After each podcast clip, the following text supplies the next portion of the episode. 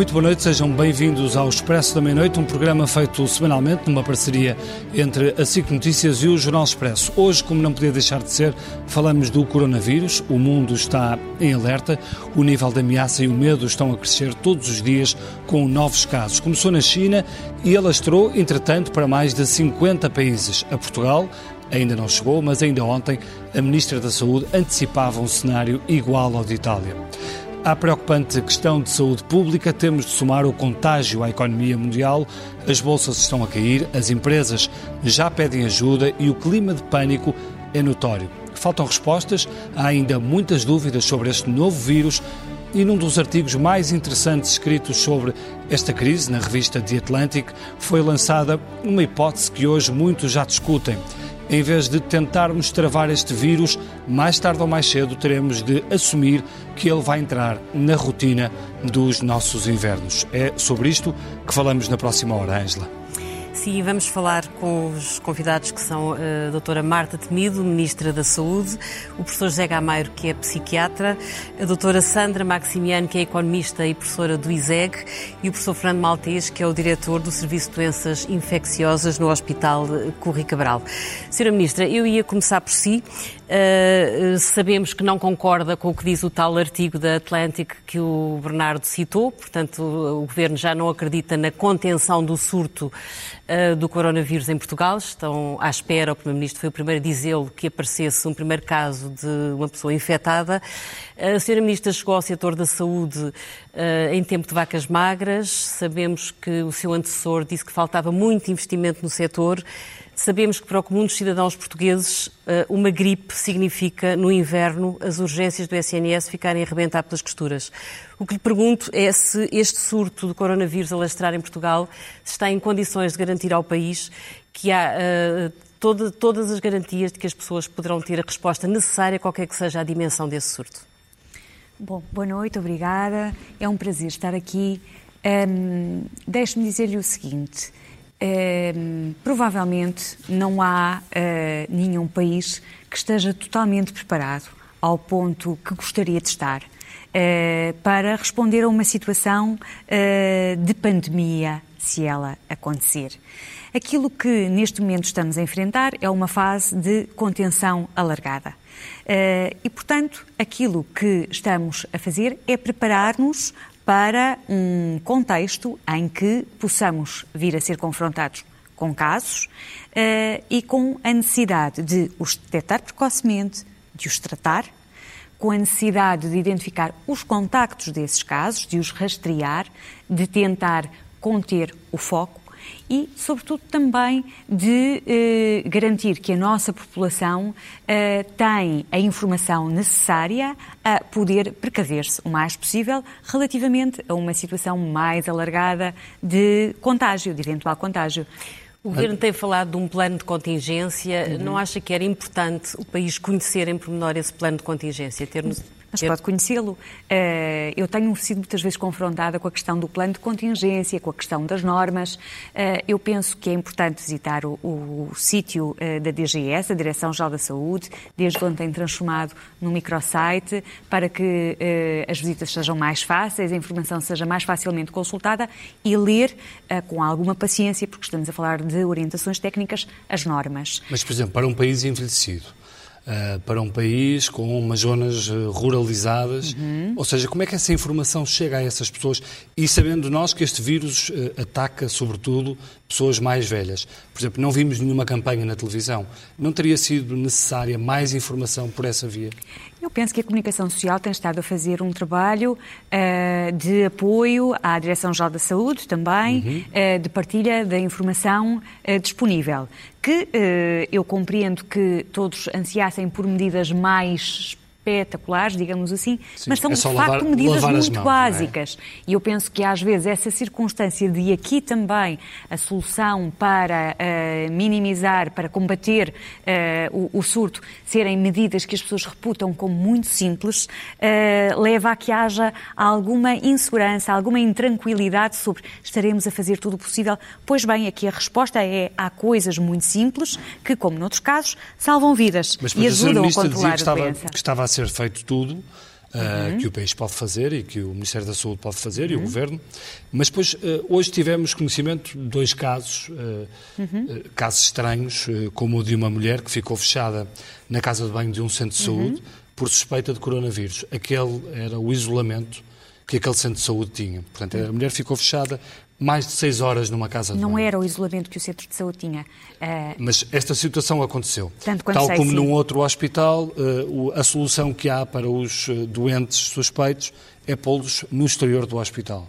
Não é pô-los também no exterior são do as, hospital. São as, as, notícias reportadas. Eu compreendo, mas temos que ser precisos Mas há desinformação, então? Está... Olha, hoje o Sr. Diretor-Geral da Organização Mundial de Saúde dizia uh, algo que penso que é muito interessante uh, para discutir este tema, que uh, neste momento o maior inimigo que nós temos não é o vírus, é a desinformação, uhum. é o medo, é o estigma. E os nossos melhores recursos são exatamente, uh, e, e, e, obviamente, o oposto: a informação, a racionalidade, a solidariedade.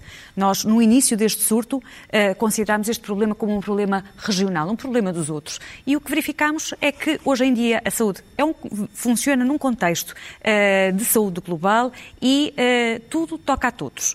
E, portanto, Uh, os dois episódios que relata são naturalmente, como é o primeiro episódio que aconteceu do doente uh, que visitava uma fábrica em Felgueiras e que aguardou mais tempo do que aquilo que era necessário pela, uh, pela vinda dos médicos do INEM, porque houve uma interpretação de que era necessário não um transporte dos bombeiros voluntários locais, mas um transporte do INEM.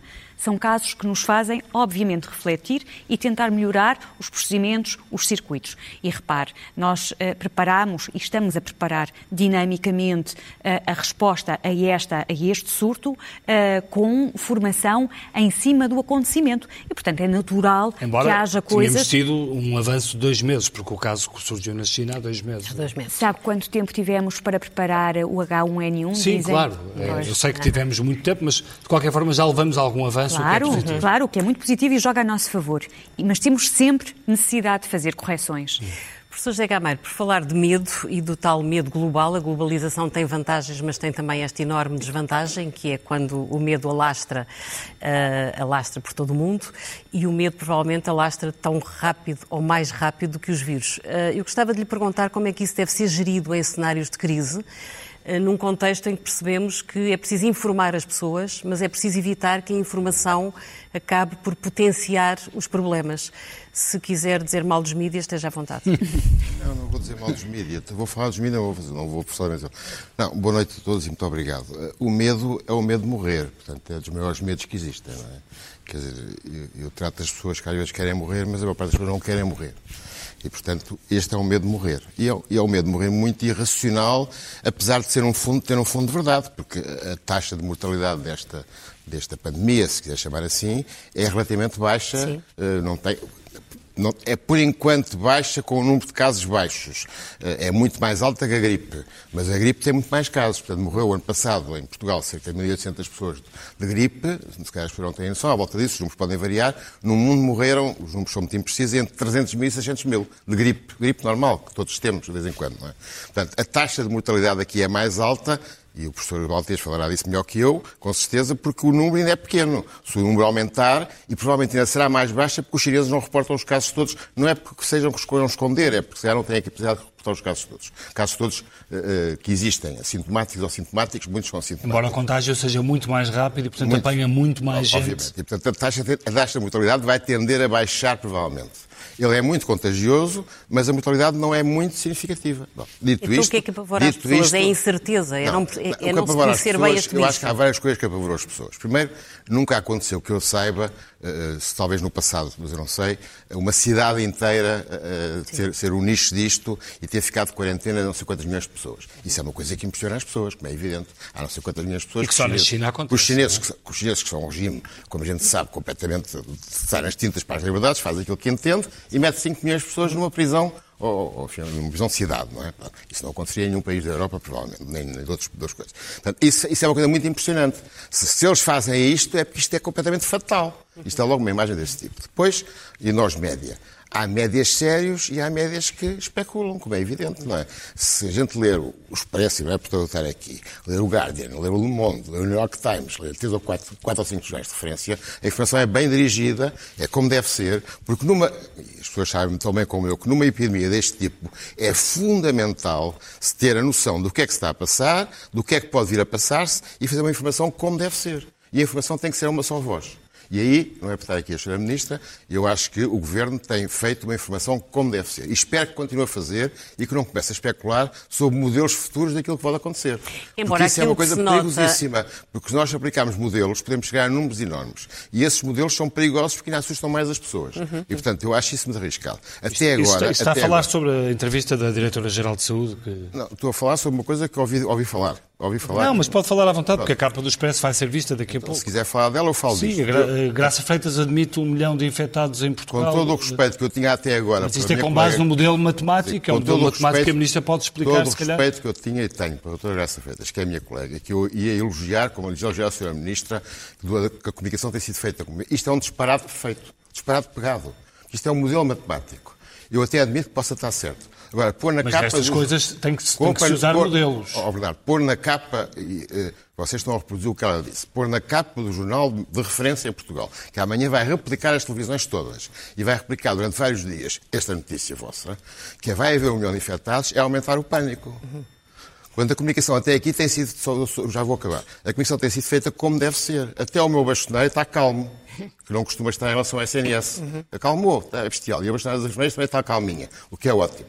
Porque às vezes podiam destabilizar isto. Há um sindicato que disse não sei o quê, mas até os meus colegas têm estado calmos em relação deixa-me ao Deixa-me deixa dar ao professor Fernando Maltas se faz sentido usar estes modelos matemáticos.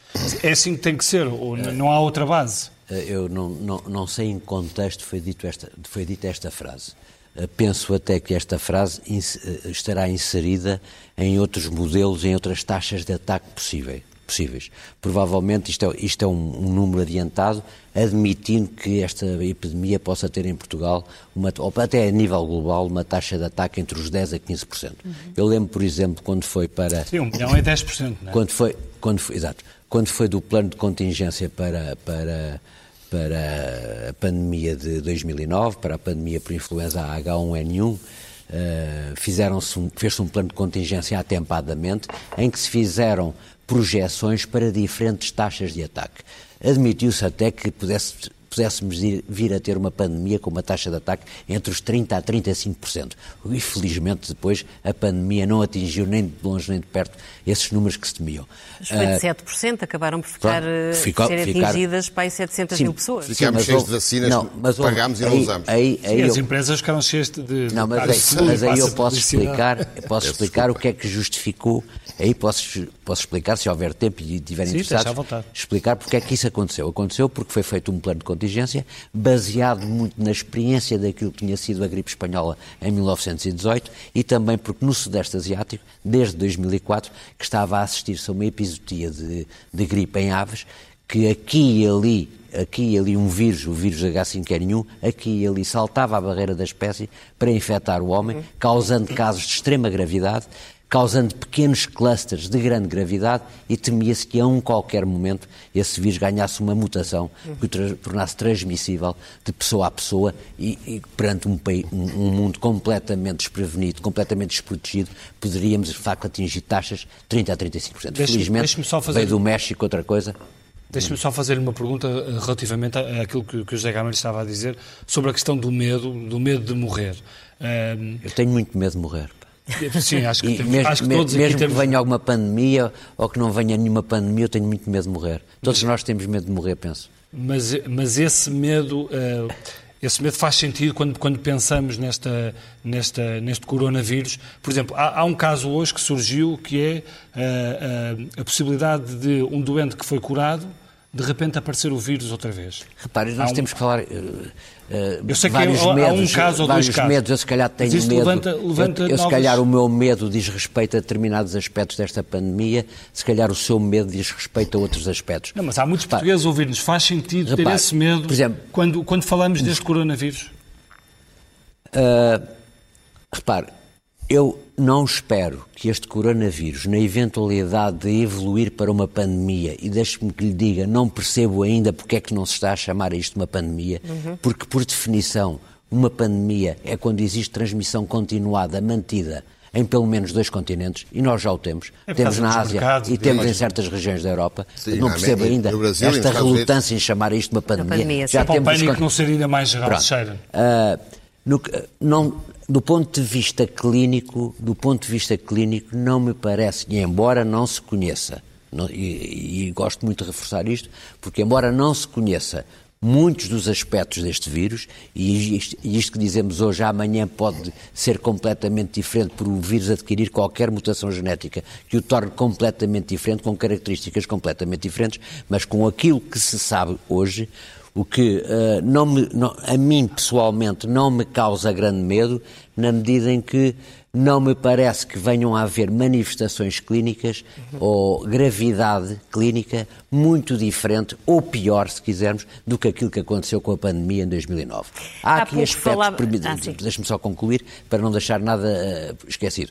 Relativamente a esse aspecto, é um aspecto muito importante. Porque o é que esse indivíduo chinês, que estava esse, tratado e que, é que esse indivíduo chinês, que aparentemente se curou, se curou, uh, e de posteriormente não teve nenhum contacto com mais ninguém que tivesse doença, veio a desenvolver novamente a doença. Uhum. Isso de facto é um aspecto que nos deve obrigar a pensar, porque uh, ainda não se identificou o reservatório deste vírus, e do meu ponto de vista, do meu ponto de vista isso pode levar-nos a pensar que possa haver alguma fonte a perpetuar a infecção naquela região do continente asiático. Isto, desculpa, não sei se me posso fazer uma pergunta? Isto não cria imunidade imediata? A imunidade dos coronavírus. Desculpe, desculpe, a imunidade, vontade, isto é para ser uma para, conversa. Como, como, eu digo, não se sabe muito sobre este vírus, não Sim. se sabe quando é que é o, em que momento é que ocorre o desenvolvimento. Imunidade é a defesa quando, quando, quando, para quem não, não sabe, sabe, quando se apanha uma doença infecciosa, é, algumas têm essa imunidade. Não se sabe muito bem em relação a este coronavírus específico, em que momento é que se desenvolvem os anticorpos. Okay. Não se sabe. Uhum. Mas no que se sabe relativamente a todos os coronavírus, de facto, há o desenvolvimento de imunidade que, com o tempo, tem, tem tendência a desaparecer, a diminuir uhum. e, portanto, favorecer a reinfecção. Okay. Doutora Sandra Maximiano, o que se sabe já, eh, até talvez mais, é que, eh, do ponto de vista económico, isto é um estrondo no mundo. Isto nasceu na segunda maior economia do mundo, até quem considera que é a primeira. Na Europa também surge na maior economia europeia, em Itália, e, e, portanto, as consequências, mesmo em Portugal, já, já, são bastante mais evidentes até do que do ponto de vista da saúde. Há, há números, por exemplo, da, da Associação dos Empresários Portugueses, que hoje dizia que os textos, por exemplo, têm matéria-prima para um mês e que mais de metade das empresas já sentem o impacto negativo de, de, desta crise. Isto pode ser mesmo o começo de uma nova crise eh, económica a nível eh, mundial? Sim, quer dizer, pode, também, ainda sem, sem aqui também criar grandes alarmismos, e também não é, essa, não é essa a intenção, e acho que estamos todos ainda no campo de muita especulação.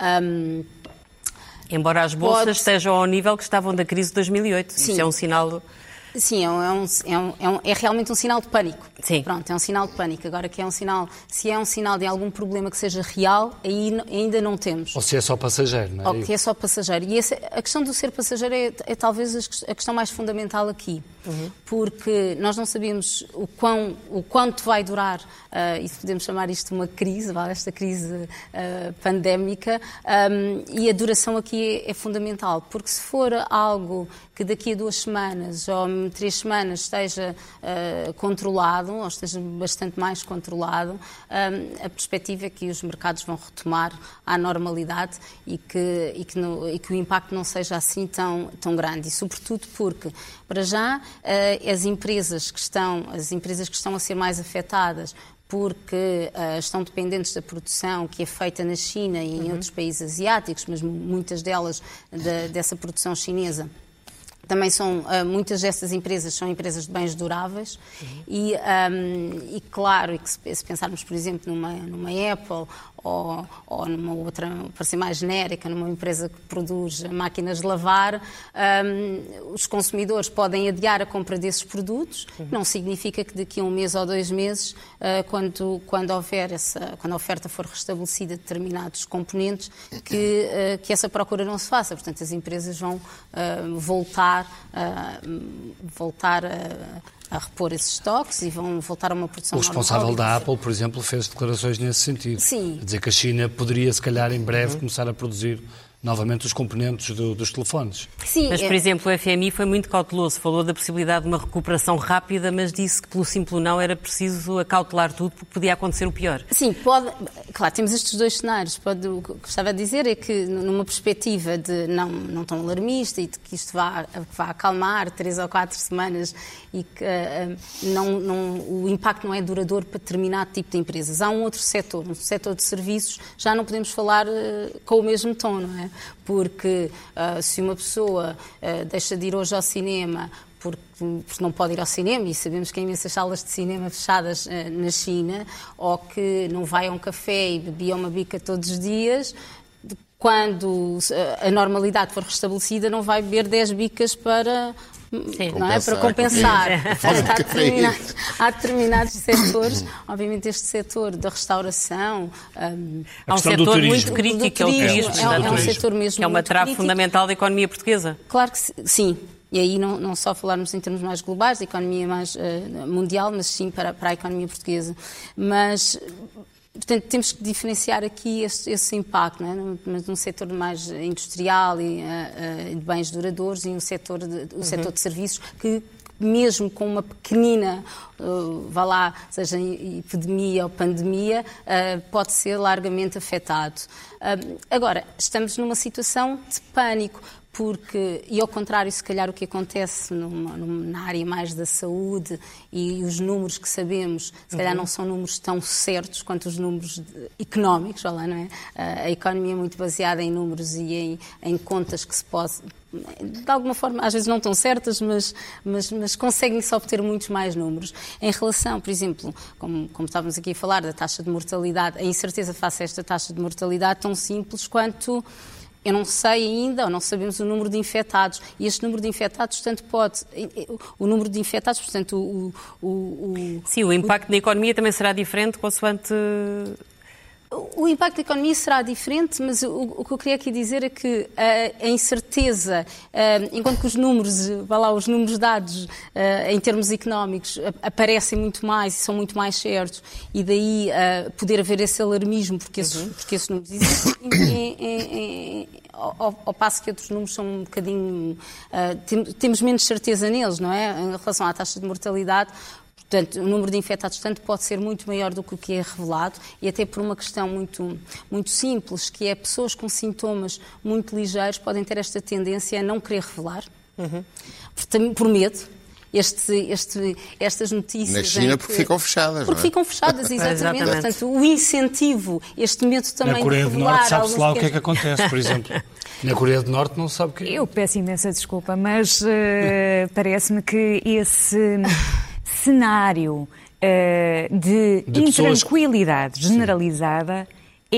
é uh, o caminho que devemos evitar. Claro. claro. Aliás, as, Sim, mas é isso que estávamos aqui a falar. Exatamente, porque senão uh, esse é que é o mau caminho. E não é a doença que nos vence, não é o vírus que nos vence, mas é essa capacidade de entrar numa espécie de Sim. cenário de descontrole coletivo. Sim. Vamos lá ver. Uh, Sim, mas já existe. Uh, não. Eu não, ah, desculpa, quer dizer, quando se vai às farmácias posso... e, por exemplo, já não se consegue comprar uma garrafa de álcool etílico ou desinfetante, as máscaras estão esgotadas em todo lado. Quer dizer, Desculpe. já há esses sinais. Mas falta máscara a alguém?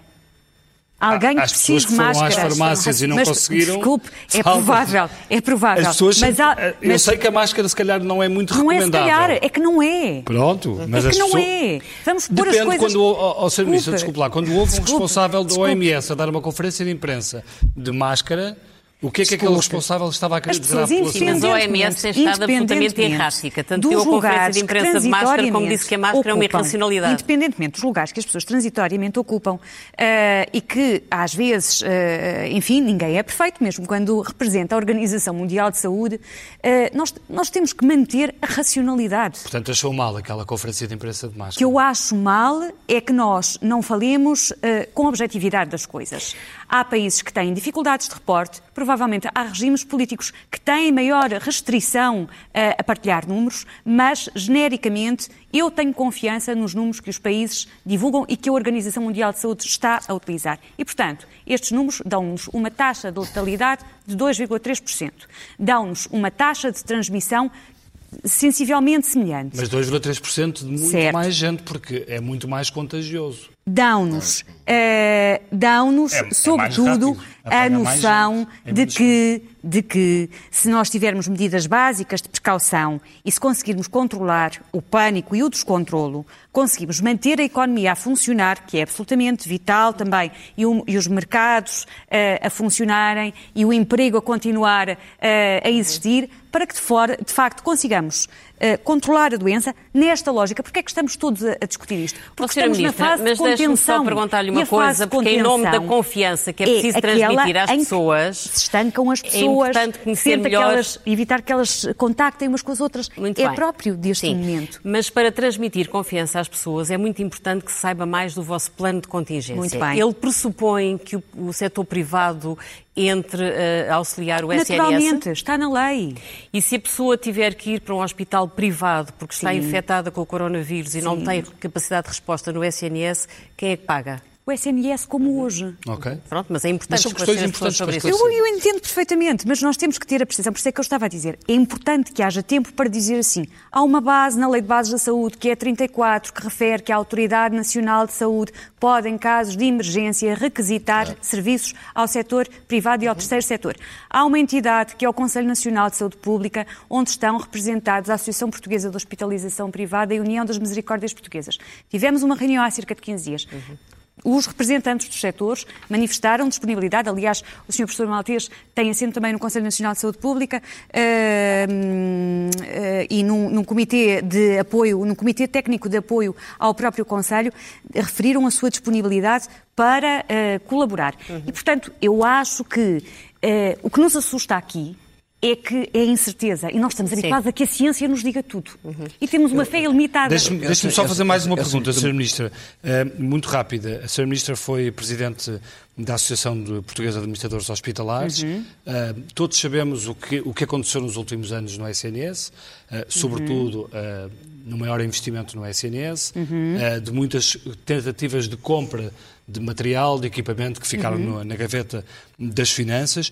O que lhe pergunto é se, para fazer face a esta, a esta crise, a esta, a esta pandemia, esta certo. epidemia, se os hospitais vão ter ou não maior autonomia. Se os administradores hospitalares vão ter maior autonomia para poderem fazer compras. Eu espero que os administradores hospitalares ganhem progressivamente mais autonomia, independentemente do, do contexto Não, mas neste caso concreto, neste caso isso concreto, foi isso. Neste caso concreto, porque eu imagino que os estoques não estejam pensados, os estoques dos hospitais não estejam pensados para esta operação. Já foram, já foram autorizados uh, reforços de estoques de 20% para medicamentos, para equipamentos de proteção individual Uh, e já para... chegaram? Esses, uh, já, já Bom, estão a ser. Uh, foram já autorizados. Estarão Maltese, a ser o seu hospital já tem a dispensa cheia? A ser fornecidos. O hospital tem os meios necessários para atender os doentes que vierem a ser internados. Eu gostava, mesmo correndo o risco de repetir alguma das coisas que já foram aqui ditas e de me repetir a mim próprio, eu gostaria de dizer o seguinte: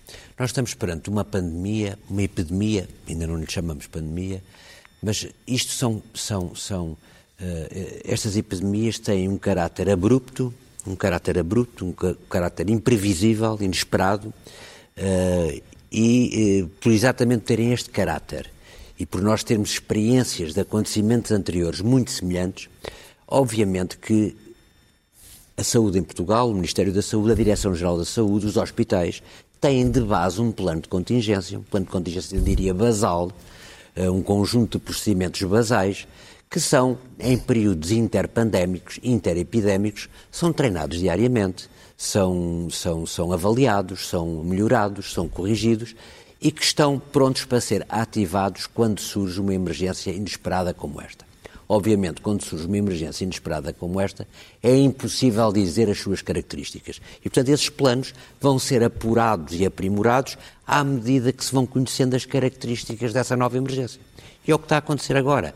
E isto eu estou a dizer isto porquê? Porque é recorrente, recorrente, em epidemias e pandemias anteriores, esta pergunta. E o país vai responder como deve Sim, ser. Mas é normal. Mas, com certeza. E os, Sim, mas os hospitais, mas deixe-me fala deixe como se a capacidade de resposta em caso de epidemia de fosse superior ao normal. Deixe-me só concluir. E os planos de contingência estão feitos, estão bem feitos, uhum. e nós vamos ter capacidade. Então, e aquele caso do indivíduo ficou fechado na casa, na de, casa banho. de banho? Episódios desses têm acontecido. Mas repare, falou dois episódios, se calhar eh, já foram atendidos nos centros de saúde, já foram, já ligaram para a linha para a linha de apoio ao médico, eh, centenas e centenas e centenas de doentes. Aconteceu dois casos, eh, pelo menos são do conhecimento. E, portanto, o que eu queria de facto aqui deixar claro é que estes planos de contingência são aprovados, são apurados e são melhorados diariamente à medida que vamos acompanhando a evolução da epidemia. E que é impossível, impossível termos um plano um plano demasiadamente exagerado, uhum. correndo o risco, correndo o risco de virmos a ser acusados de uh, gastadores, de, de, de dispendiosos uh, e, e correndo ainda o risco de, da mesma maneira, nos dizerem que afinal não, tínhamos um, não estávamos preparados para a pandemia. Há uma coisa no pânico que é perigosíssima, além daquilo que já falámos. E no caso de Portugal, eu não sei, a Sra. Ministra dirá, mas em alguns países subdesenvolvidos, o pânico pode matar. Porquê é que pode matar? Porque o, o, acesso de doentes, um milhão de doentes, por hipótese, para dar um, um número, aos hospitais, vai deixar doentes sem assistência ou com dificuldades de assistência. Os recursos não são preparados para picos. Há reforços, mas pode haver um risco grande para doentes graves. Em Portugal eu, estamos provavelmente numa uma situação que não é esta que eu estou a falar, mas o pânico pode gerar mortes pelo pânico desta forma.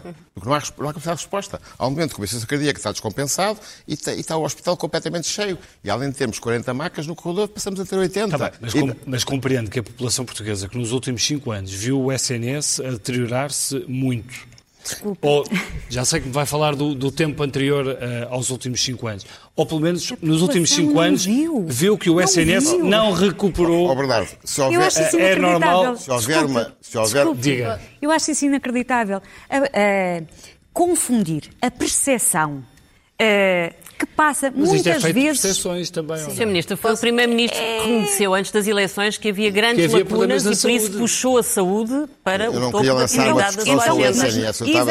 Eu estava só, a chamar a atenção. Também passa pelo SNS. Não, o professor, o professor Gameiro estava a chamar a atenção para outra coisa, que é já, já, já, podemos reforçar podemos reforçar a capacidade de resposta às necessidades lançadas por esta epidemia e podemos simultaneamente estar a desguarnecer outra vertente do SNS, ou seja, a manta não chegar para tudo. Obviamente. obviamente é sempre o mesmo obviamente, problema. Obviamente. E, quando, e, se, se isto chegar cá, como vai chegar, como é evidente, e se começa a dizer que pode haver um milhão de pessoas, por muito que as pessoas te falem para a, saúde, para a linha Saúde 24, vai haver um fluxo aos centros de saúde e aos, claro. às urgências. É evidente que à primeira espirro, eu só ficarei preocupado, e desculpem a brincadeira, quando, quando deixar de haver jogos de futebol.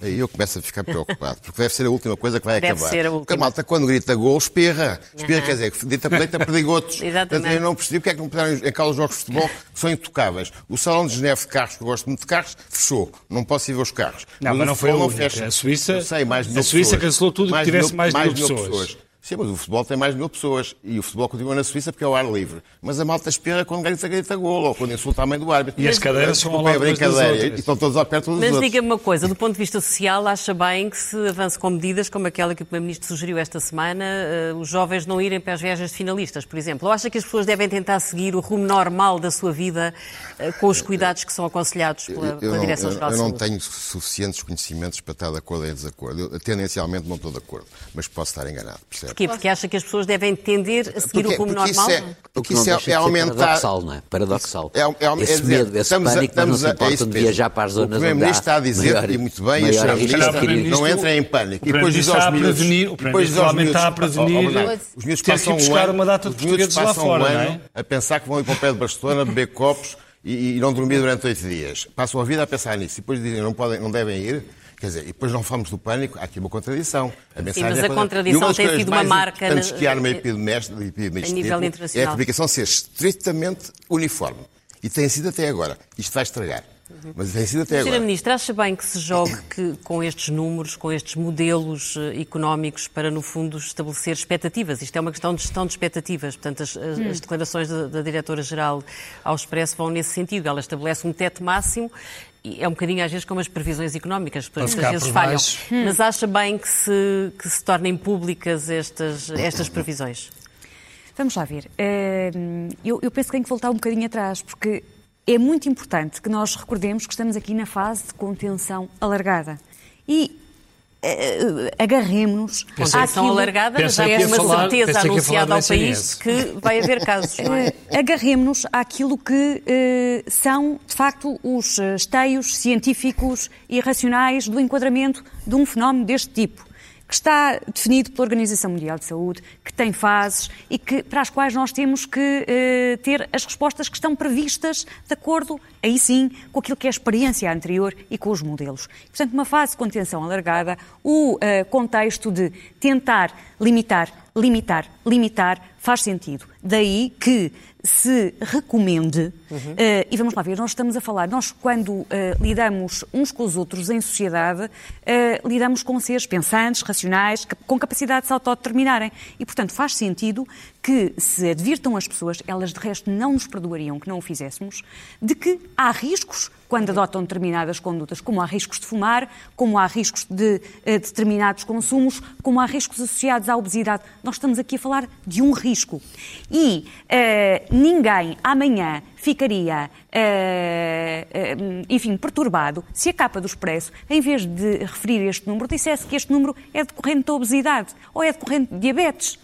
E, portanto, não teríamos um caso. E, provavelmente, é tão relevante como isto que estamos aqui Sim, a falar. Mas também faz sentido que os portugueses eh, se preocupem faz. com esta chegada deste, deste contágio, deste claro. vírus, quando nos últimos anos foram massacrados com notícias e notícias bem, e notícias sobre um Serviço Nacional massacrados. de Saúde. Disse claro. muito bem, massacrados com notícias num determinado sentido. Sim, massacrados com, um com imagens, massacrados com imagens, massacrados certo. com casos certo. do seu Serviço Nacional de Saúde que pagam com impostos, etc., a não funcionar. Não, não, não sei não, se viu desculpe. a última sondagem do Expresso e da SIC. Massacrados na, na região do Algarve, imagem, os portugueses não, não, não confiam. E viu as outras eh, quatro regiões do país? Os portugueses confiam. Sim. Ou seja, a ideia hoje a não é discutir o SNS.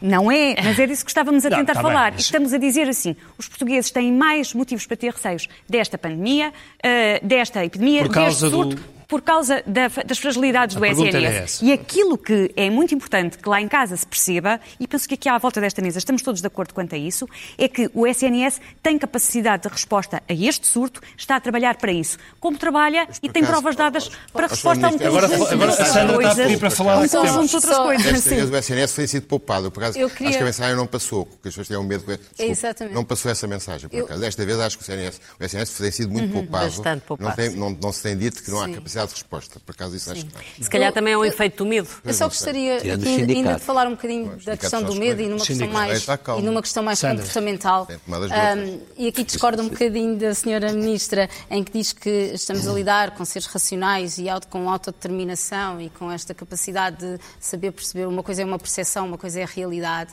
E o problema é que muitos de nós, e se calhar os decisores políticos têm, as pessoas mais informadas têm, mas a maior, a maior, parte da população não tem. E a maior parte da população não podemos dizer que, estamos a, que, estão, que estão no pico da racionalidade, porque não, e basta um bocadinho de, de algum pânico ou uma notícia de a tal senhora que ficou fechada na casa de banho uma série de horas, aquilo passa a ser um ponto focal.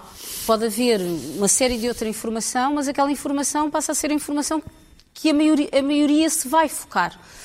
Um, é aquela questão dos pequenos números que vão contar muito mais do que, do que, se calhar esses grandes números. E é por aí que também tem que passar essa informação. Temos que passar a informação às pessoas de que sim, existe, eh, existe um plano de contingência, sim, existe essa eh, estamos preparados no caso de uma eh, pandemia maior, uma pandemia mais alargada, mas também, se calhar, mais informação para as fazer perceber das, das próprias irracionalidades de que são alvos. Uhum. Eu acho que isto até pode ser uma oportunidade para essas pequenas aprendizagens, porque isto, isto não acontece só uh, neste caso que, que, estamos a falar aqui deste vírus, mas acontece em, em, em uhum. crises causadas por outros, uh, por outros motivos.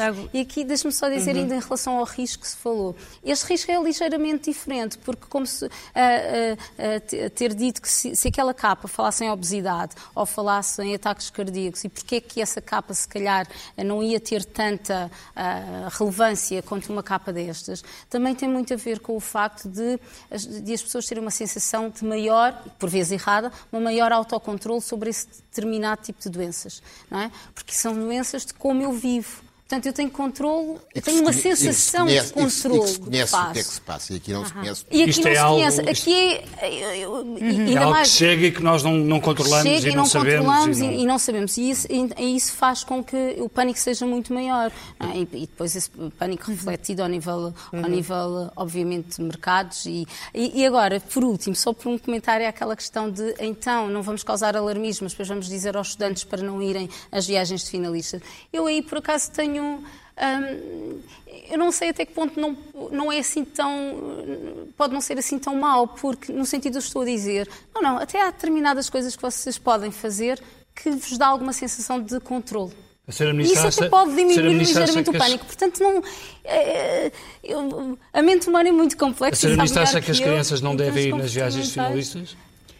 Eu acho que eh, tudo aquilo que forem formas neste momento de contribuir para a dita cuja contenção uh, devem ser implementadas, sem alarmismos, com a noção que, de que o mundo não acaba amanhã. As crianças não devem ir nas viagens finalistas?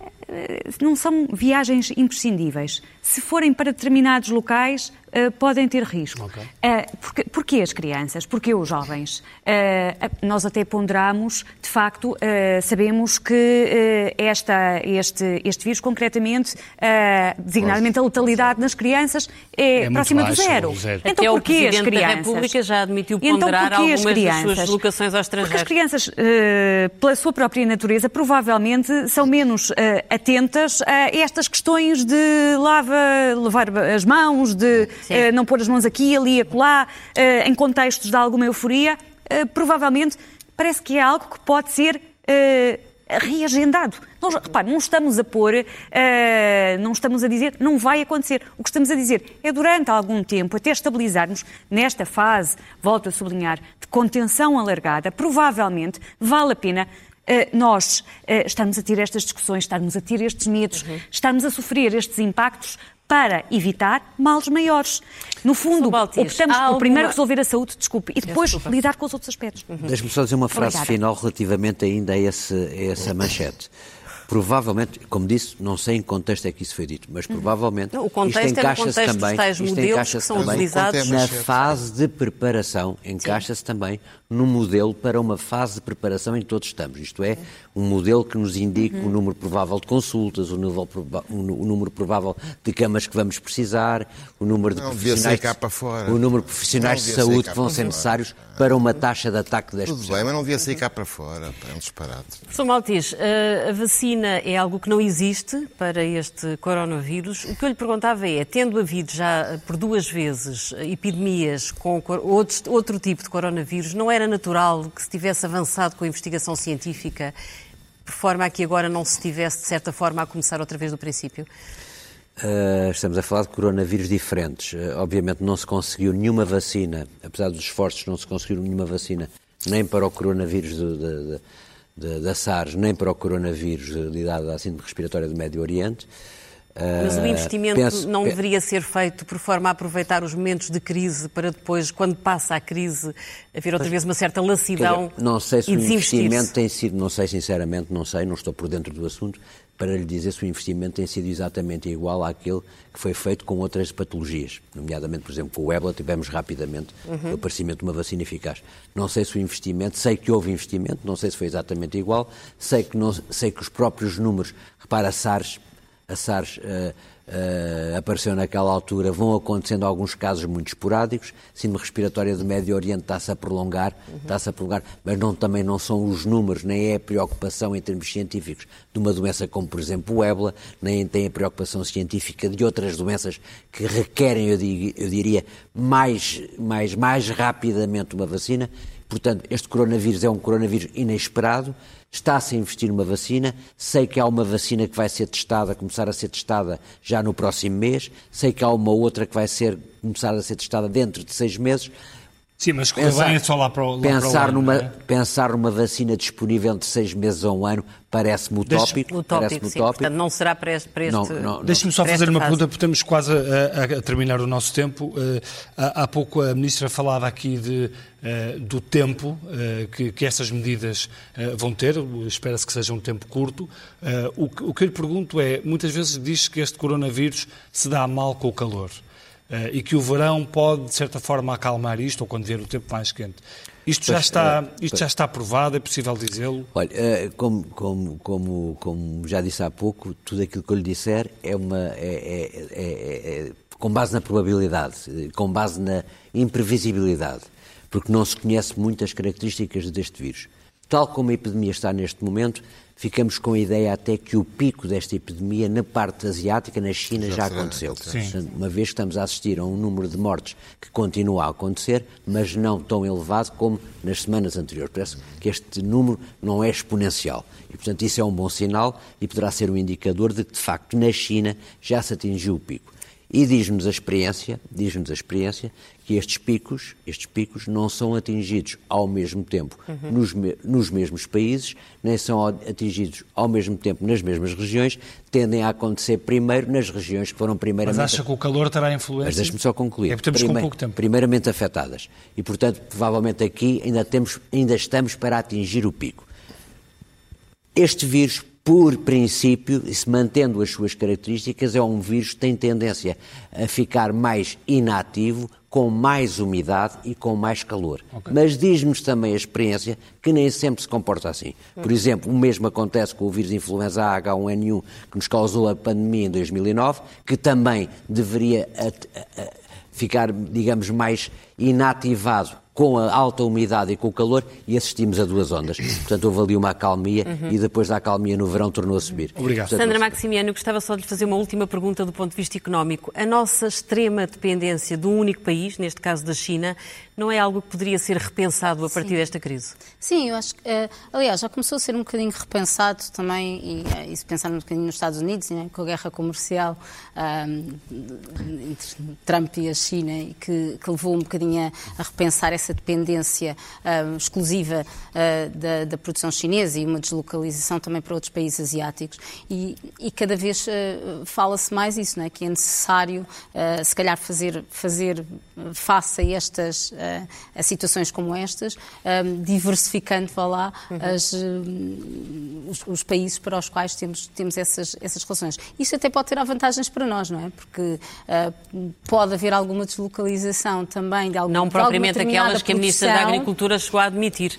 E não, queria equilibrar a nossa balança comercial não, com a China, porque poderia isso, ser bom para as nossas exportações. Parece que aí foi um lapso. Isso aí não acredito, mas acredito que possa haver, possa haver, possam se repensar outra vez em outras, em, em, em novamente, e, e, e, pôr sobre a mesa outras economias, para além da economia chinesa, como potenciais produtores. Sr. Ministro, uma, uma última pergunta, eh, e esta é para, também de caráter eh, informativo, perceber se, eh, no que toca ao INEM, temos ouvido falar muito de que o INEM não tem ambulâncias suficientes para para um, um pico de, de, de crise, uh, se a rede de emergência já está protocolada com, com reforço de, de, mais viaturas, como é que isso vai como é que isso vai acontecer? Se as ambulâncias do INEM chegam, uhum. se já há protocolos para mais ambulâncias, com que, com que tipo de instituições? Olhe, eh, há outros países, e nós temos estado a estudar isso, e, e, e é importante que isso se diga, que uh, optam até por evitar que o doente saia da sua própria casa. Por exemplo, o Reino Unido, no, no Reino Unido o protocolo é o doente fica em casa e uhum. é, é o, o, o, serviço de saúde que vai lá.